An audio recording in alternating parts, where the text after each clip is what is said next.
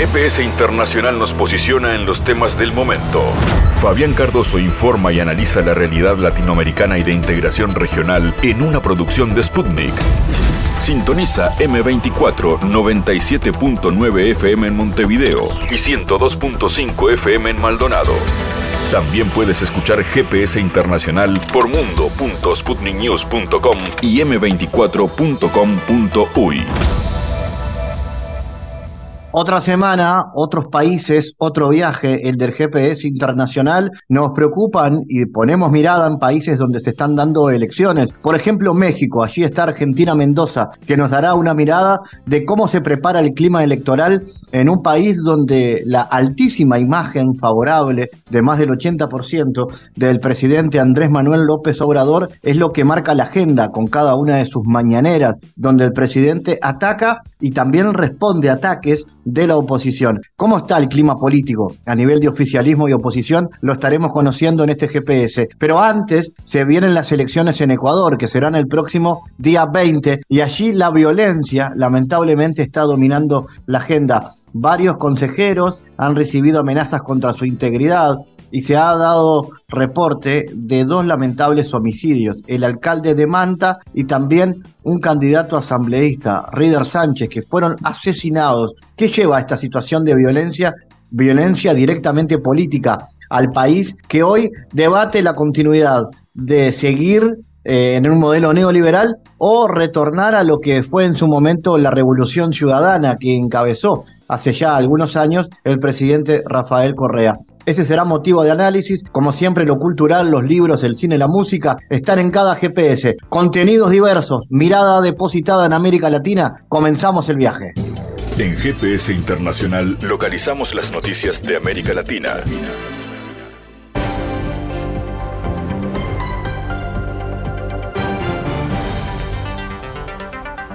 Espacio de noticias. En México, el presidente Andrés Manuel López Obrador respaldó nuevamente a su homólogo colombiano Gustavo Petro tras la controversia desatada por la detención de su hijo Nicolás, acusado de lavado de activos y enriquecimiento ilícito, y subrayó que los conservadores de esa nación quieren sucavar su trabajo y postura política. Petro está enfrentando una reacción conservadora de mucho tiempo, campañas mediáticas en su contra. Ahora que se presenta esta situación, los opositores quieren menguar y socavar a su fortaleza moral, política, pero el pueblo de Colombia ya despertó, apuntó en conferencia de prensa. Además reiteró que pese a esta situación, su gira por Sudamérica programada para septiembre de este año, donde visitará el territorio colombiano, sigue en pie. López Obrador volvió a mostrar su apoyo a su homólogo colombiano, a quien describió como un hombre de principios. Es una gente honesta, que tiene amor al pueblo y que además es el primer presidente en muchos años, en décadas, que no pertenece al bloque conservador que ha dominado durante siglos Colombia y que fueron los que llevaron a ese hermano país a una crisis profunda en lo económico, lo social y político. Sí, vamos a estar en Colombia con el presidente Petro que yo tengo de él, pues eh, la mejor de las opiniones, es un hombre de principios, es una gente honesta, que le tiene amor al pueblo y que además es el primer presidente en muchos años, en décadas, que no pertenece al bloque conservador que ha dominado durante siglos en Colombia y que fueron los que llevaron a ese hermano país a una crisis profunda en lo económico, en lo social, en lo político. Ahora el pueblo colombiano eh, se manifiesta como lo hizo en la época de ese mártir de la libertad y de la democracia, que fue Eliezer Gaitán, a quien asesinaron en los años 40 del siglo pasado, un hombre eh, liberal que buscaba un mejor destino para Colombia y su pueblo, fue cobardemente asesinado, se generó una protesta, la gente salió a las calles y hubo violencia. Y a partir de entonces eh,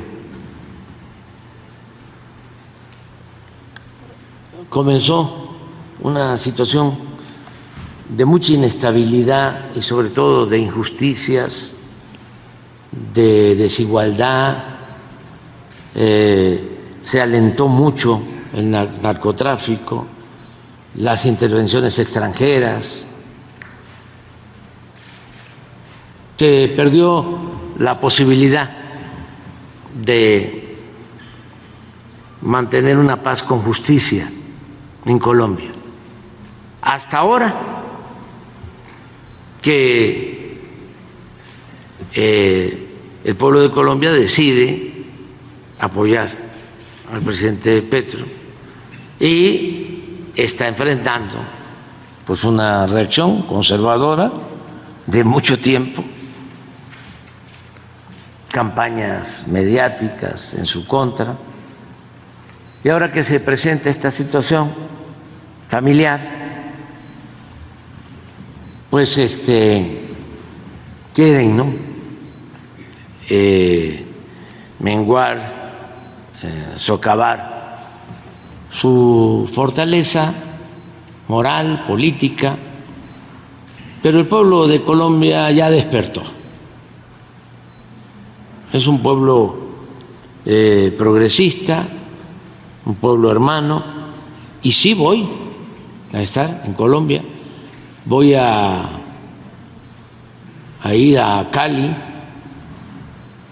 si no hay un cambio, él nos está invitando a eso. Lo hizo cuando nos visitó y me comprometí desde entonces a acompañarlo, a ir a Colombia puede ser eh, Cali, eh, puede ser Bogotá, eh, todavía no está definido el lugar. Creo que va a ser Cali, donde se va a llevar a cabo un congreso y a mí me invita para que juntos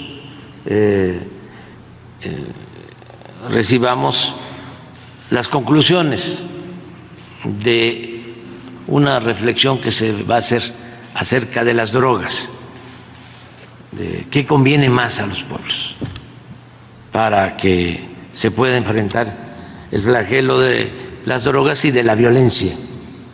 Entonces, sí voy a estar allá el día 8 de septiembre, 8 y 9, y de ahí voy a eh, trasladarme a Chile para estar el 11, que es aniversario luctuoso, 50 años del golpe de Estado, de esa tragedia que vivió el pueblo hermano de Chile con el golpe militar encabezado por Pinochet en contra de un gobierno legal, legítimo, democrático, de un presidente excepcional, el presidente Salvador Allende. Entonces, voy a Colombia y voy a Chile.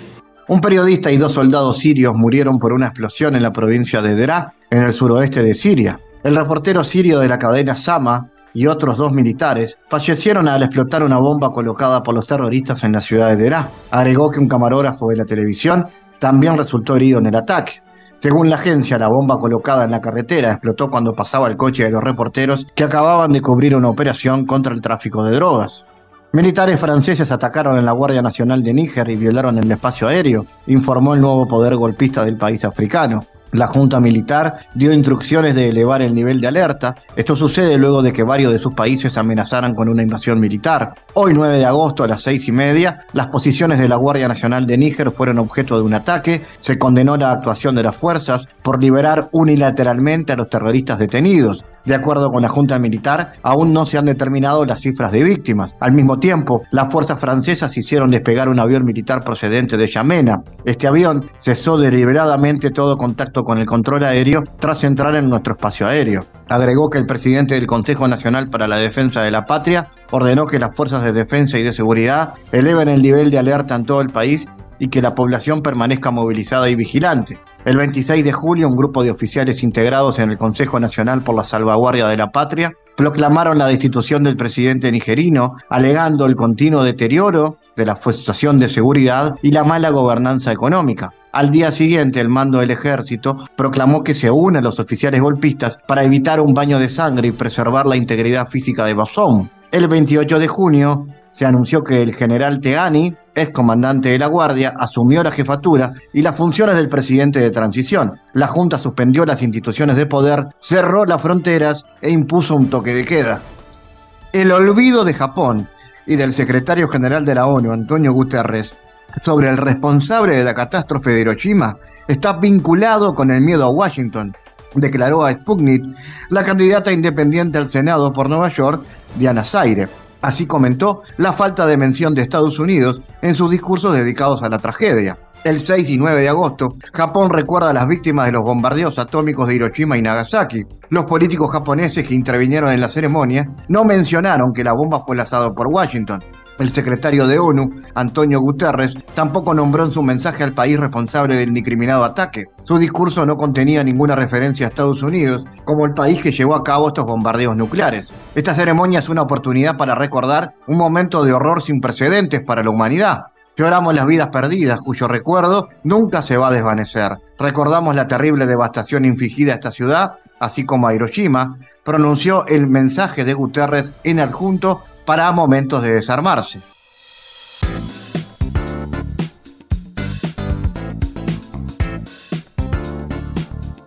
Bueno, vamos a hablar de Ecuador en este bloque. La presidenta del Consejo Nacional Electoral, Diana Atamint, reconoció públicamente en una entrevista que los consejeros han recibido amenazas contra su integridad a menos de dos semanas de las elecciones anticipadas, presidenciales y legislativas, estas amenazas integran un contexto violento que sacude a todo el país. El mes pasado fue asesinado el entonces alcalde de Manta y también el candidato asambleísta Raider Sánchez, lo que llevó a que ahora alcaldes, prefectos y candidatos cuenten con protección policial extra. Pese a las amenazas, el Consejo Nacional Electoral comenzó con la distribución de los paquetes electorales a las provincias amazónicas para garantizar la realización de los comicios del 20 de agosto. Nunca en la historia del Ecuador hemos tenido que atravesar estas situaciones dentro de campañas electorales en los cuales los candidatos y las autoridades que ya fueron electas han recibido amenazas de muerte, atentados de muerte o han terminado de forma violenta y directa contra su vida, asegura el politólogo ecuatoriano Adrián Fernando Maya.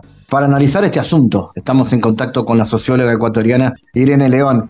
Irene, ¿Cómo analizas la gravedad de las amenazas sufridas por los consejeros de la Comisión Electoral del país? ¿Es esto muestra del desgobierno causado por la gestión de Lazo? Hola Fabián, mira, esto es una situación de máxima gravedad.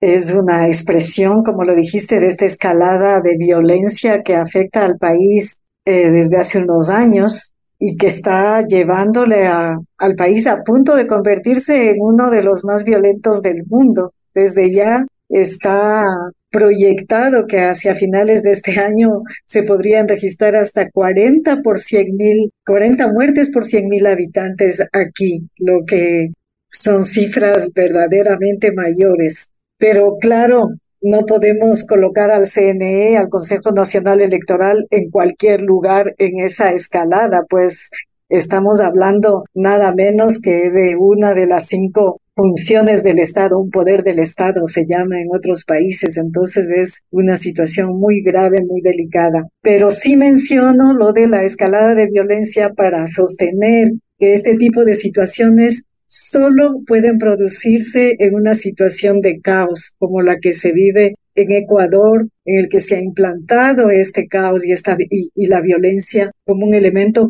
colateral, o más bien hasta como un elemento consustancial al retorno al neoliberalismo. Eso por un lado. Por otro lado, las amenazas a los consejeros y consejeras electorales es muy preocupante, es una muy preocupante coacción contra el mismo proceso electoral. De hecho, en estos días, en los últimos días, eh, se están colocando en el escenario insinuaciones, incluso expresiones explícitas de que las elecciones deberían ser pospuestas o suspendidas. Hasta no han faltado quienes han llegado a prefigurar la eventualidad de un gobierno de transición. Estaríamos hablando de un gobierno de facto en el que probablemente entrarían militares. Entonces, estamos en una situación preelectoral bastante delicada y, eh, e insisto, esta amenaza al Consejo Nacional Electoral es un punto adicional en esta escalada de violencia que solo puede resultar de la desinstitucionalización que vive el país con el retorno al neoliberalismo. Un elemento clave eh, para la comprensión de este, de este ambiente, de esta situación, para, entonces un elemento clave para la comprensión y el análisis es que el objeto principal de estas amenazas y de la persecución hasta aquí y de la violencia ha sido el movimiento Revolución Ciudadana, que ya registra unos cuatro políticos asesinados en este año y que es justamente el único partido político que presenta candidaturas en estas elecciones. Los otros candidatos, siete candidatos adicionales, son candidatos que están como adhiriendo a partidos existentes como partidos de alquiler para candidatos de alquiler más o menos. Entonces, este es el único movimiento político con candidatura, proyecto y plan propio y justamente es el, es el foco de las agresiones políticas. Y entonces en ese marco, la candidata de Revolución Ciudadana, del movimiento Revolución Ciudadana,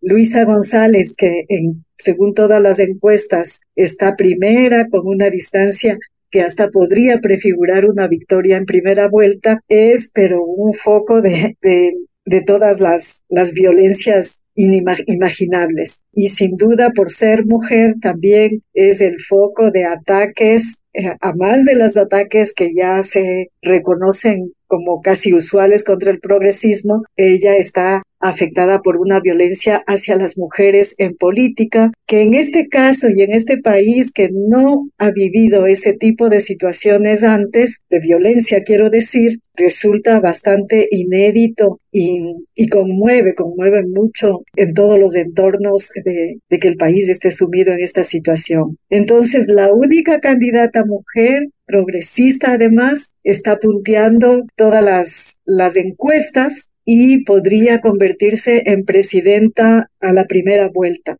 Eso es sin duda uno de los elementos para entender esta cantidad de amenazas que se ponen sobre la mesa y por parte de los opositores a, a la propuesta de cambio que ella lleva y también estas iniciativas que, como decía antes, están colocándose en el escenario de suspender, posponer las elecciones, de incluso poner el escenario de un, de un, gobierno de facto para la, una llamada transición indefinida que se está planteando. Así que bueno, el Consejo Nacional Electoral ya llega a ser afectado también por esta, por esta situación y esperamos que esto pueda resolverse y que el Consejo Nacional Electoral pueda conducir el proceso con la altura que le corresponde a, a su investidura, digamos, es sin duda uno de los principales garantes de la democracia. ¿Qué balance se puede hacer, Irene, del país en materia de seguridad? ¿Y por qué el crimen organizado ha cooptado tanto la institucionalidad del país? Mira, también esto es una situación nueva en Ecuador, que insisto, esto se ha producido de forma acelerada en estos cinco últimos años y estamos ante, ante este nuevo actor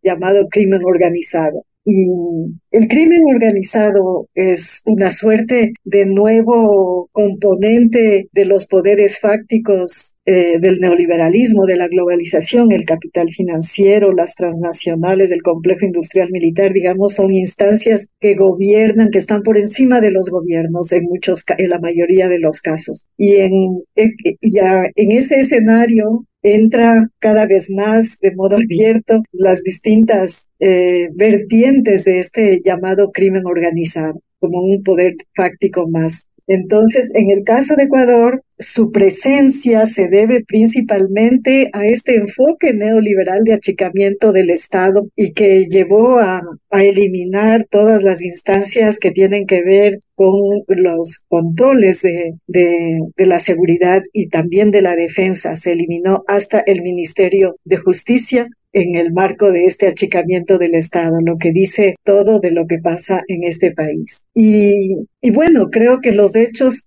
que se están produciendo en Ecuador muestran claramente que esta idea de achicar el Estado en el sector de seguridad y defensa es netamente erróneo. Es difícil, al fin, es caótico eximir la responsabilidad del Estado de su responsabilidad en materia de seguridad y dejar que las fuerzas del mercado se autorregulen eso no pasa es hasta una falta de sentido común que en el caso de Ecuador, como digo, está llevando a un caos muy grave y a convertir al país en uno de los más violentos del mundo, partiendo de haber sido el país como una constitución del buen vivir y reconocido por una convivencia bastante pacífica. Entonces, es inimaginable decir que las fuerzas del capital, las fuerzas privadas, que por lo general actúan en función de sus intereses, pueden responsabilizarse de algo tan importante para un país como es la seguridad. En todos los casos, el Estado tiene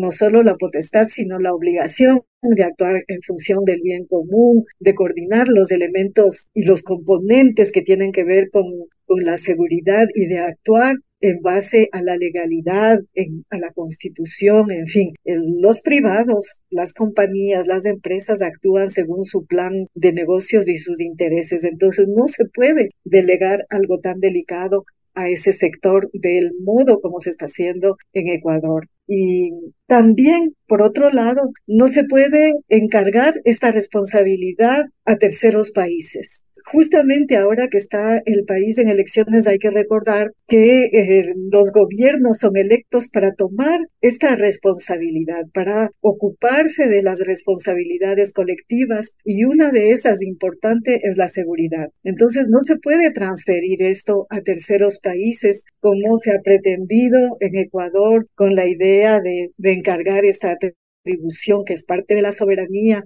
a Estados Unidos, a Israel y otros. Ellos pueden sin duda hacer sus planes y programas para sus países, pero es difícilmente exportable eh, esta, esta ejecución, esta realización de una responsabilidad que es soberana y es potestad de cada, de cada Estado.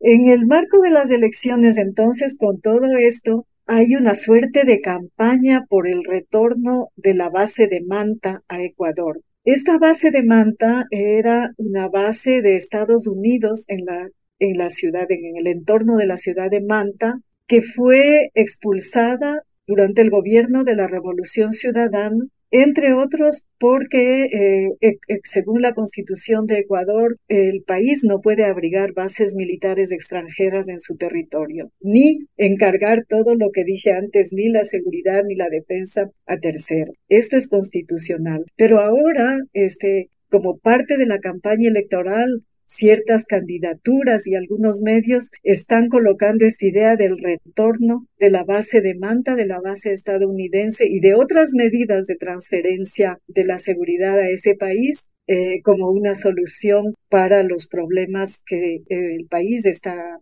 enfrentando en temas de seguridad. Así que hay muchas expectativas de que el próximo gobierno que resulte electo al fin pueda exhibir una política, un planteamiento de seguridad y de defensa soberanos y atentos a las circunstancias y a los intereses de este país. Ahora, Irene, sí, tomando en cuenta el, modelo ¿no? neoliberal que ha claramente ha marcado este, este gobierno, ¿qué desafíos centrales tendrá el próximo? Bueno, tiene desafíos centrales enormes en el caso de, un caos como el que ya hemos descrito. Hoy hablamos de seguridad, pero esto, este caos también se refleja en, en temas económicos, en temas eh, justamente de política, las amenazas contra el, las autoridades del Consejo Nacional Electoral lo demuestran, en fin, en temas sociales, en todos los campos. Estamos en una situación eh, verdaderamente delicada en todo y el próximo gobierno tendrá que encontrar una respuesta en todos esos ámbitos eh, de forma más o menos inmediata, porque de otro modo esto es insostenible y eso lo afirma todo el mundo. Entonces, eh, este, entra el, gobierno que venga. Si quiere levantar al país, tiene una labor de titanes y por el contrario, si entra otro gobierno neoliberal, le dará continuidad a la propuesta de actual, esta propuesta neoliberal que ha llevado el país a este caos que, que menciono. Y sin duda, el nuevo gobierno tendrá que empezar por reinstitucionalizar y por lo menos reinstitucionalizar de inmediata las instancias de seguridad. Es decir, el país no puede seguir sometido a un régimen de violencia de todo que se produce en todo lado y en todos los campos y que está llevando el país verdaderamente a una situación ya de insostenible. Entonces, la agenda tiene que ver con eso, con que este gobierno que viene por un periodo corto, pero que es importantísimo, tiene ese desafío enorme de presentar respuesta en todos los campos. Por otro lado, hay una, eh, está en el escenario una, la dimensión internacional del, de las relaciones internacionales del país, el lugar del país en la región y, y en el mundo. En este periodo se ha perdido esa perspectiva.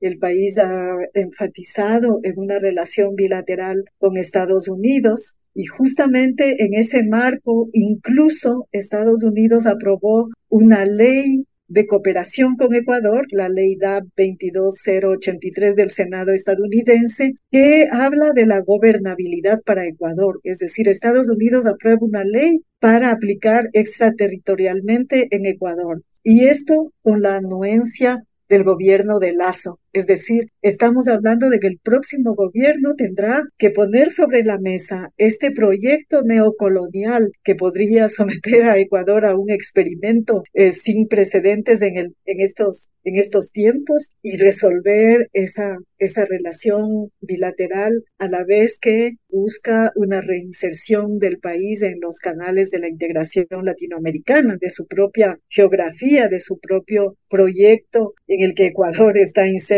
hasta geopolíticamente. Y, al fin está eh, la cuestión de la economía. En este periodo corto de, gobierno sin Asamblea Nacional de Lazo, están acelerándose aún más estas iniciativas de privatización eh, económica de todos los bienes y recursos estratégicos, pero además de eso están sobre la mesa proyectos eh, de privatización muy delicados. Por ejemplo, este, hace, hace pocas semanas se firmó un, un acuerdo de ceder las islas, el archipiélago de Galápagos, que es conocido mundialmente no solo por su calidad biodiversa, sino también por su punto estratégico. Entonces fue cedido a un fondo de inversión. Entonces pues se puede imaginar con esa idea todo lo demás que está sobre la mesa en el país. Asimismo, aprovechando del momento de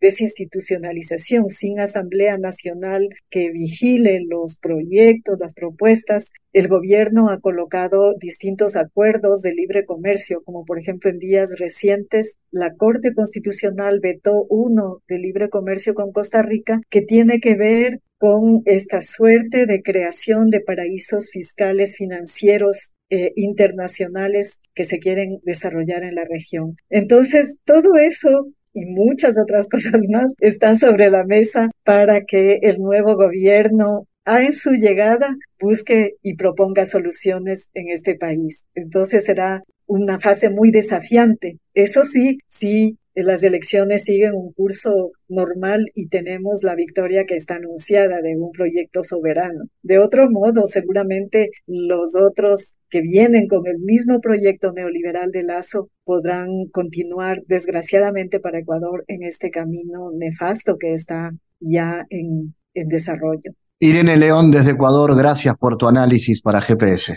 Gracias a ti. Un saludo a la audiencia. Analizamos los temas en GPS Internacional.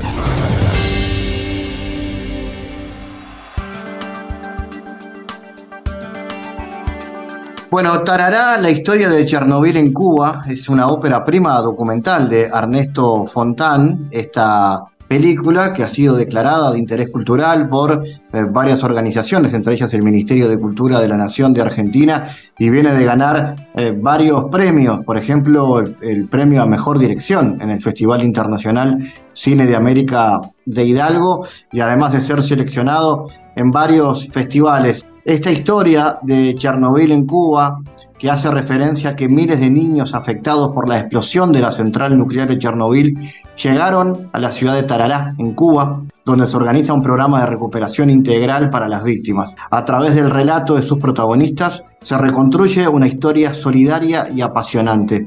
Vamos a conocer más sobre esa historia, del cual obviamente poco se sabe, poco se conoce, recibiendo a Ernesto a horas de lo que va a ser su estreno en Uruguay. Ernesto, contanos, ¿cómo surgió esta investigación, las ganas de contar esta historia y cómo fue? Hola, ¿qué tal Fabián? Un gusto. Eh, bueno, sí, te cuento, estamos contentos también que vamos a estar en Uruguay por primera vez con la peli, porque ya venimos, como vos decías, haciendo un recorrido por muchos festivales de todo el mundo y giras por Europa, así que anduvimos eh, paseando la película por todos lados y eh, nos enorgullece muchísimo porque es una historia muy poco contada, desconocida, tanto para nosotros, que fue cuando la descubrimos allá por el 2018. Eh, te cuento mínimamente, yo pertenezco a un espacio de amistad con Cuba acá en Argentina, que se llama Espacio de la Fraternidad Argentino-Cubana, y en el 2018, en octubre, organizamos un concierto con Silvio Rodríguez, el trovador cubano, eh, gratuito para toda la gente de, mi ciudad, ahí en Avellaneda, en provincia de Buenos Aires. Eh, lo cual fue,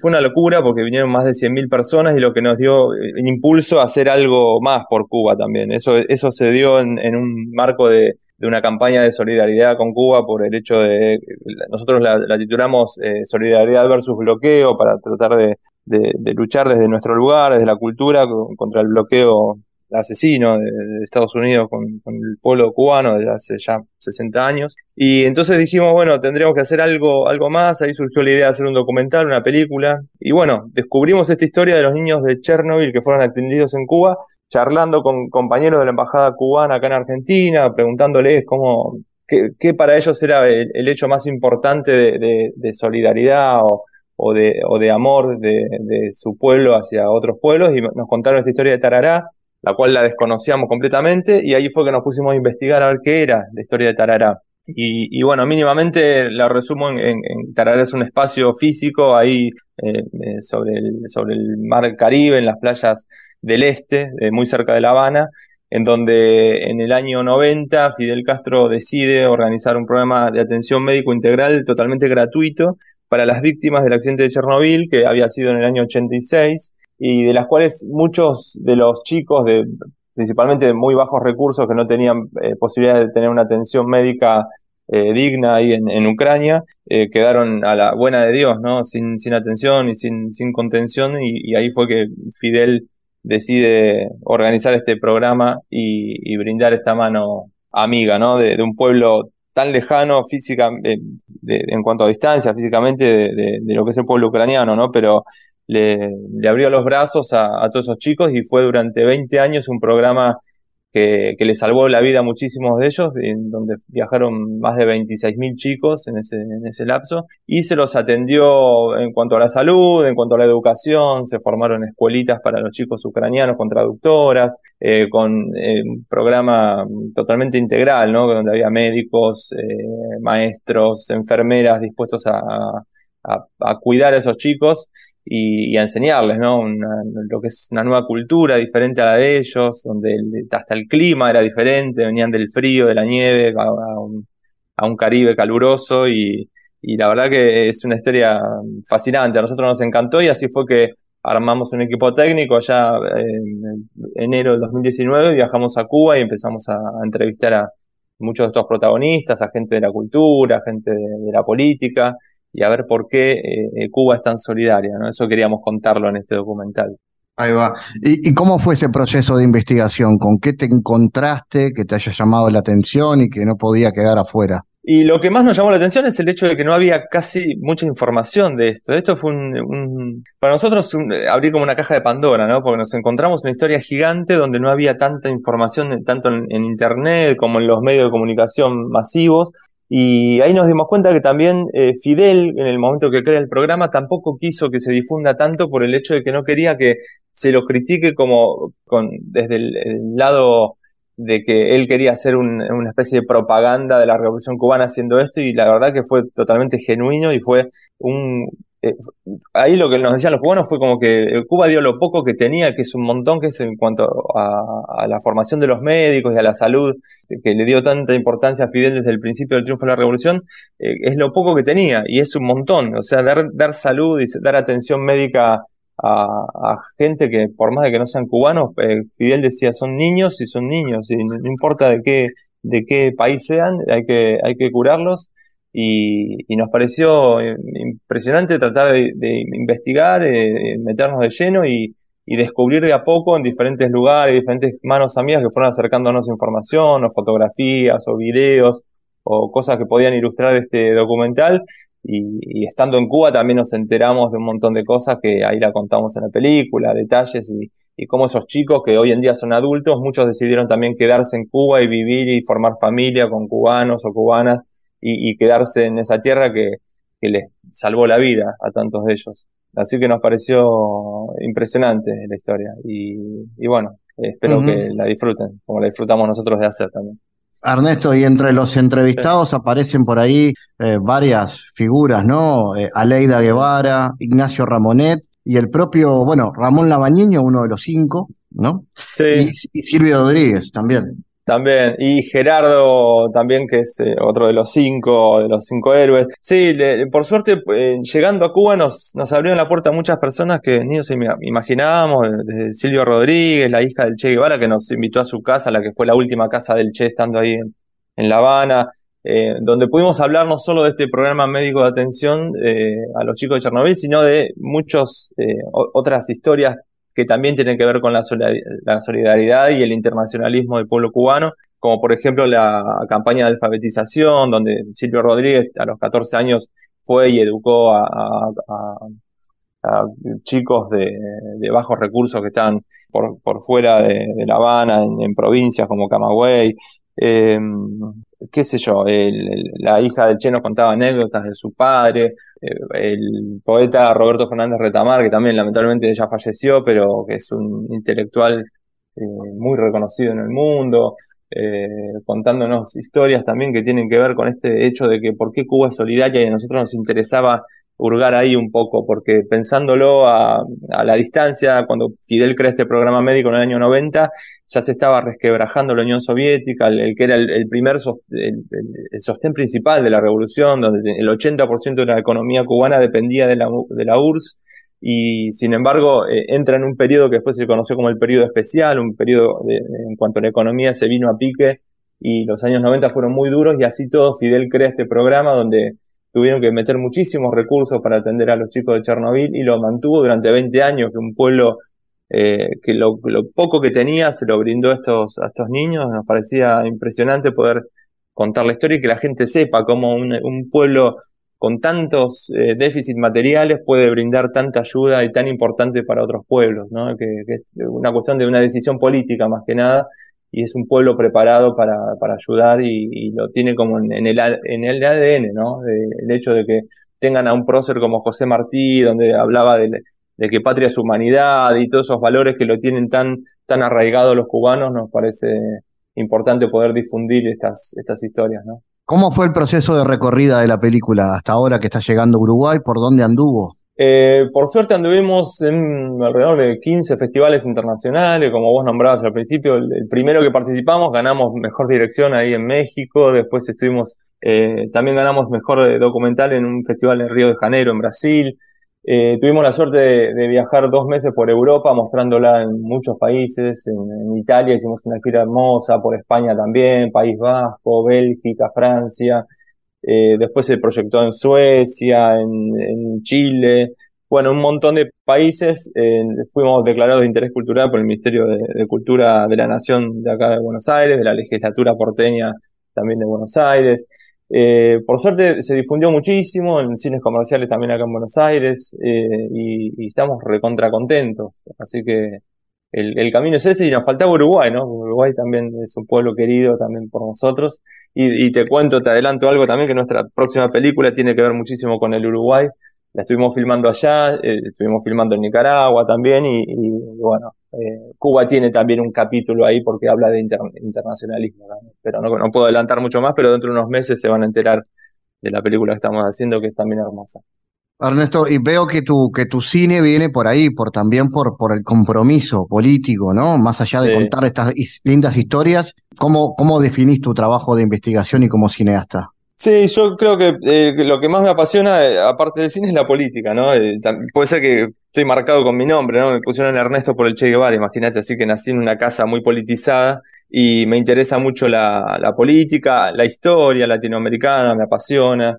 tengo un amor muy particular con Cuba, ¿no? Y con todo lo que es los movimientos populares de Latinoamérica soy como un, hijo del no al alca, ¿no? Porque yo medio que me, formé políticamente en aquellos años donde estaban todos estos presidentes alineados en una en un bien común y, peleando por los derechos de los pueblos latinoamericanos y creo que ese cine es el que me interesa, eh, contar historias que por ahí no están muy muy expandidas, muy muy desarrolladas y que la gente las conozca para mí es lo es mi pequeño granito de arena que puedo aportar a, a la cultura, ¿no? es lo que, lo que me gusta, el cine y la política, así que tenés razón. Y así que este viernes 11 la invitación está para los uruguayos. Sí, en Uruguay nos dio una mano muy grande la embajada cubana ahí en Uruguay organizando esta proyección el 11 de agosto a las 17.45 horas. Eh, va a ser en el Centro Cultural Simón Bolívar, en la calle Rincón 745.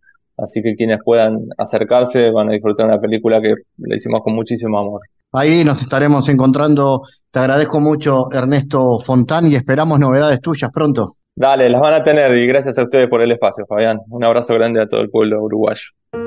En GPS Internacional navegamos por la sociedad y la cultura. Bueno, la Asociación Uruguaya de Músicos y su Escuela de Música van a llevar a cabo la sexta edición del Encuentro Internacional de Saxofones en el marco del aniversario 85 de la Asociación Uruguaya de Músicos. Van a participar en este evento artistas de diferentes países, como en ediciones anteriores, músicos, músicas de Argentina, Austria, Brasil, Costa Rica, México y Uruguay, da reconocida trayectoria internacional con el objetivo, entre otros, de mostrar el repertorio actual para este instrumento, reunir a los diversos conjuntos con el fin de capitalizar experiencias, reforzar los vínculos entre músicos del mundo y realizar un intercambio artístico que enriquezca de esta manera el acervo cultural de los países participantes. Vamos a hablar sobre este festival recibiendo al músico Luis Nash. Luis, ¿De qué se trata el festival y cuáles serán los repertorios que se tocarán? ¿Y qué actividades se prevén realizar durante estos días? Bueno, hay, músicos eh, de diferentes partes del mundo, eh, de América Latina, de México, de Brasil, de Austria, bueno, de Argentina. Y por lo que veo la programación es bastante diversa. Hay músicos que están más dedicados al repertorio tradicional, más clásico. Hay otros músicos que están relacionados con el repertorio jazzístico también, digamos, de tradición afroamericana y otros músicos este, con un repertorio más contemporáneo, quizás ligados a una tradición más latinoamericana, como es mi caso.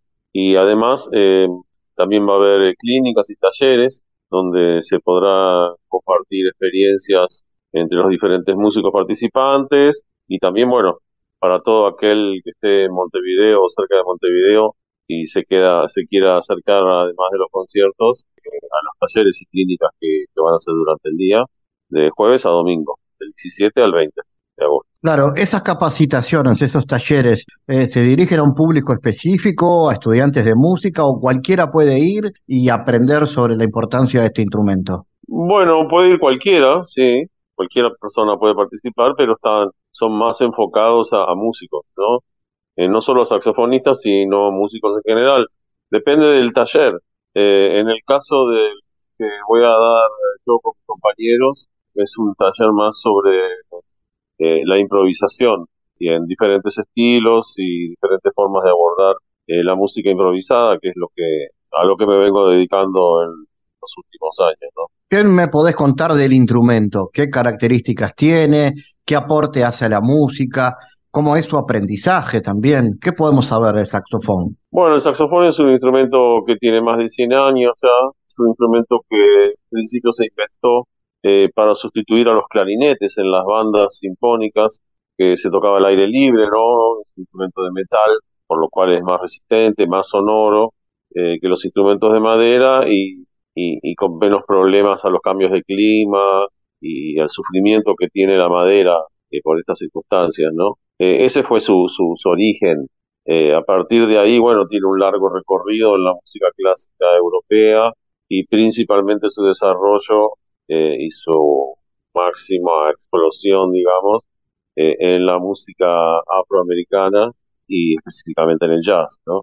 Eh, es un instrumento muy versátil, es un instrumento obviamente de viento, del cual es un instrumento también que se toca con una caña, no, solo, no es como la trompeta o la flauta, es un instrumento con, con, con una caña de madera, entonces está considerado dentro de los de, lo que se llaman instrumentos, las maderas, ¿no? Como puede ser la flauta, el clarinete, el fagote, el oboe.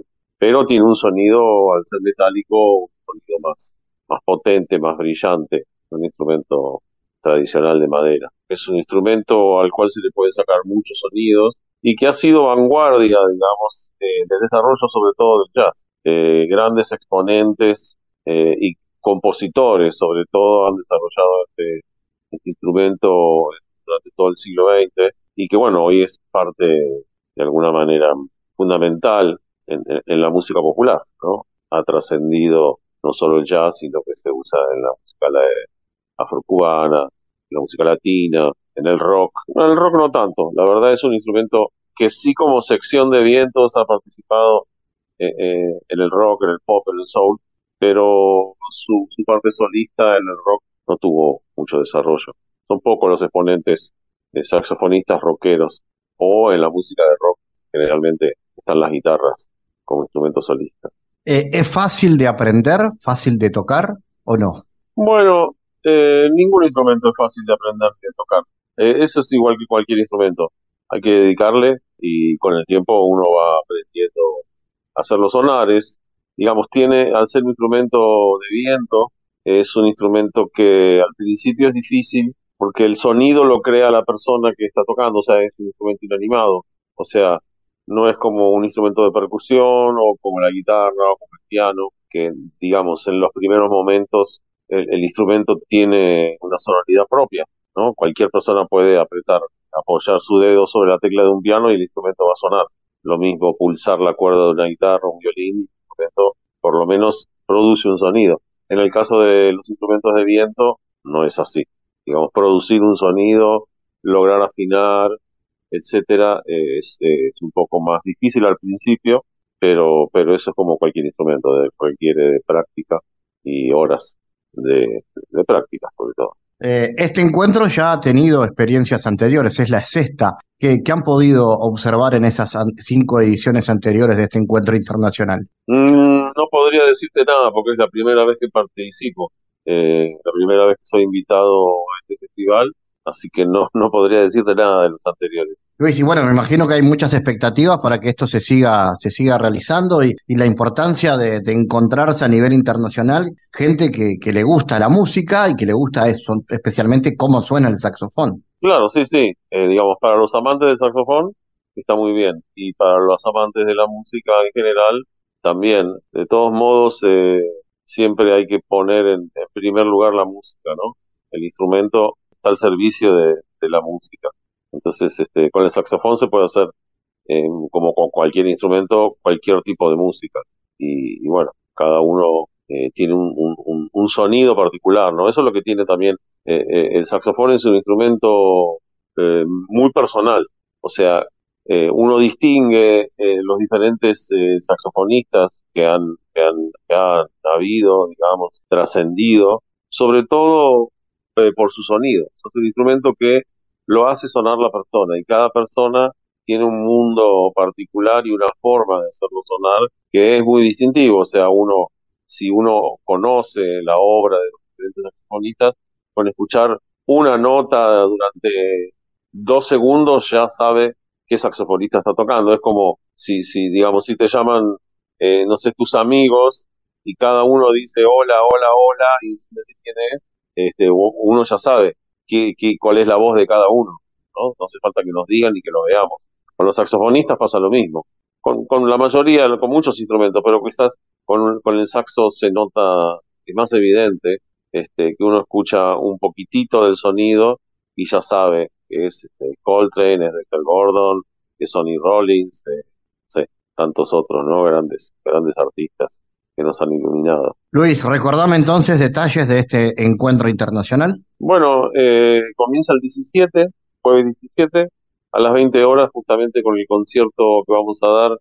Eh, yo viajo desde Argentina con Patricio Carposi, eh, un guitarrista con el que toco hace 15 años en mis diferentes grupos. Y eh, en Uruguay nos vamos a unir con Jorge Rodríguez Stark, baterista de Montevideo, y vamos a tocar a trío en la Sala Verde a las 20 horas, un concierto doble con una saxofonista, un grupo, una saxofonista de Austria, ese es el concierto primero a las 20 horas. Eh, y va a haber conciertos jueves, viernes, sábado y domingo a las 20 horas en la Sala Verdi. Y los, eh, las clínicas o los talleres van a ser durante el día eh, en la Asociación de Música. Luis Nach, gracias por haber estado en GPS. Bueno, un abrazo grande para todos y todas. El mundo en GPS Internacional.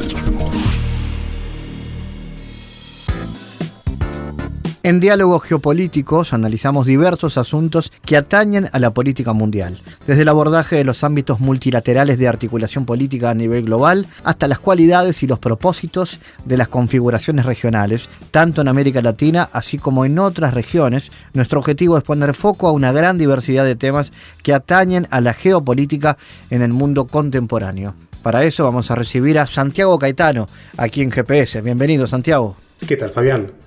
Continuando con las columnas anteriores, la sustentabilidad puede ser referida a un parámetro definido con criterios científicos, cuyo objetivo es la medición de los resultados previstos en las estrategias de desarrollo sostenible. Eh, en este sentido, se debería advertir que el proceso de políticas públicas referente al desarrollo sostenible implica también acciones relacionadas con recursos técnicos, financieros y administrativos. Santiago, ¿qué implicaciones tiene la vinculación del desarrollo económico con el desarrollo sostenible? Bueno, se podría advertir que la vinculación de ambos términos implica la interrelación entre dos ideales que en principio son antagónicos, como el capitalismo de mercado y la ecología, dentro de un objetivo en común referido al mejoramiento del sistema. De esta perspectiva, se podría alegar que el término desarrollo sostenible sería el resultado del creciente interés entre investigadores provenientes de ámbitos como la ecología y la economía a los efectos de promover alternativas de desarrollo económico mediante el cuidado del medio ambiente. La vinculación de ambos términos en este marco apunta a resolver la crisis ecológica global sin afectar el progreso de las relaciones económicas. ¿Y cómo analizas las fricciones en ese marco, Santiago? Bueno, se podría decir que la atención inicial a la vinculación entre la sustentabilidad y el desarrollo comienza oficialmente con el reporte de Brundtland del 87, realizado por la Comisión Mundial de Medio Ambiente y Desarrollo, con el objetivo de promover la investigación en torno a vía de desarrollo sostenible en el marco de la creciente interdependencia interestatal y el sistema multilateral. En este sentido, el reporte titulado Nuestro futuro común apuntó a posicionar la preocupación sobre el medio ambiente en la agenda política global mediante el tratamiento, el desarrollo económico y la protección del medio ambiente como un solo asunto. Por tanto, las conexiones entre desarrollo y sustentabilidad implican la vinculación entre el desarrollo económico y el bienestar humano con la ecología económica y el medio ambiente. Gracias Santiago por tu aporte a GPS Internacional. Gracias Fabián, hasta la próxima. GPS Internacional, una producción de Sputnik con la producción periodística de Santiago Caetano, siguiendo los temas más importantes de la agenda latinoamericana y con visión global. Esta producción de Sputnik que se despide y que nos invita también a que nos sigan a través de las redes sociales. En Twitter somos GPS Inter y estamos también en Facebook, GPS Internacional. Fabián Cardoso en GPS Internacional junto a los protagonistas analizó la realidad. Una producción de Sputnik por M24, 97.9 FM en Montevideo y 102.5 FM en Maldonado. Que puede volver a escuchar en mundo.sputniknews.com y m24.com.uy.